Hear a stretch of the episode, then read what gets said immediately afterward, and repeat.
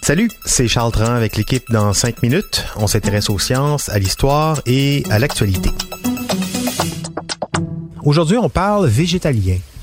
Expérience cocasse, des journalistes de la BBC au Royaume-Uni ont joué le jeu des extrêmes.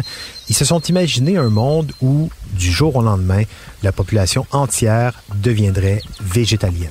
Du jour au lendemain. C'est drôle, c'est pas réaliste pour une scène, mais c'est aussi également un petit peu triste. Mais très inspirant. Bon, déjà, libérer des milliards d'animaux d'élevage dans la nature poserait quelques problèmes de logistique, mais euh, raconte l'article du Tough Experiment de la BBC, ça pourrait en régler d'autres. Bon, déjà 3,5 milliards de bétail, veaux, vaches, cochons, 19 milliards de poulets, soudainement du jour au lendemain libre. Disons-le tout de suite, pour un mouvement comme le véganisme qui combat la cruauté envers les animaux, ce serait assez catastrophique puisqu'on sait que la majorité de ces bêtes-là ne pourraient pas se nourrir par eux-mêmes et crèveraient de faim ou seraient mangées carrément par d'autres prédateurs. Donc, vaudrait mieux y aller doucement et convertir ce qui reste de ferme en sanctuaire pour les animaux qui ont survécu. Mais ce serait une bonne nouvelle pour le climat. La production animale est responsable de plus du quart des émissions de gaz issues des vaches, principalement 28 exactement d'émissions en moins. C'est comme si l'Inde devenait neutre en carbone du jour au lendemain. C'est pas rien. À l'heure actuelle, 68% des terres agricoles sont utilisées pour l'élevage ou les cultures destinées à nourrir les animaux d'élevage. En semer le cinquième seulement avec des semences destinées à notre alimentation, eh ben, ce serait suffisant pour nourrir tous les humains.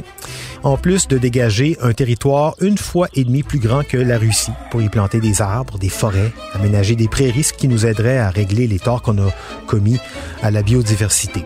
Et finalement, si tous arrêtaient immédiatement de manger de la viande, la facture de soins de santé diminuerait. 8 millions de vies humaines seraient sauvées chaque année.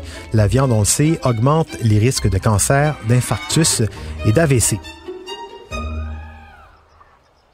Par contre, il faudrait impérativement trouver des solutions du côté de la science pour rendre les végétaux aussi nutritifs que la viande en termes de calories, de protéines, de vitamines, vitamine A, B12, D, certains acides gras aussi essentiels pour éviter les risques de malnutrition. Bon, mais aussi, il y aurait beaucoup, beaucoup, beaucoup de monde au chômage. Il faudrait trouver un moyen de revoir le fonctionnement de notre économie au grand complet. Cela dit, ça met les choses en perspective. On comprend bien qu'à moins de faire table rase sur notre monde industrialisé, genre catastrophe globale, guerre nucléaire de grande ampleur, c'est pas vraiment envisageable. Mais à l'inverse, voyons un autre scénario exploré par les gens de la BBC. Admettons qu'on décidait, par souci d'équité, de donner une voiture à chaque humain vivant sur Terre. Une voiture par humain, même les enfants, même ceux qui peuvent pas, qui savent pas conduire, tous les humains, chacun sa voiture. 7,5 milliards d'humains, 7,5 milliards de voitures. Aujourd'hui, des voitures, il y en a 1,2 milliard, c'est beaucoup, mais il en manque 6,3 milliards pour atteindre cet objectif catastrophique. Déjà, pour les produire, ça prendrait trois fois et demi la production totale d'acier dans le monde annuellement. Sur la route, toutes ces voitures mises bout à bout occuperaient 36 millions de kilomètres de route. Méga bouchon, 36 millions de kilomètres, c'est grosso modo la moitié de toutes les routes sur Terre, sans compter les places de stationnement manquantes. On est, on est vraiment loin du compte. Pour l'essence, il faudrait multiplier la demande quotidienne par 5 avec une hausse du prix euh, de l'essence conséquente à cette, à cette demande. Sans oublier que si aujourd'hui les voitures émettent 2,5 milliards de tonnes de CO2 en roulant par année, ben 7,5 milliards de voitures sur les routes, imaginez, ça enverrait la moitié de ce que nous produisons globalement, toute activité confondue.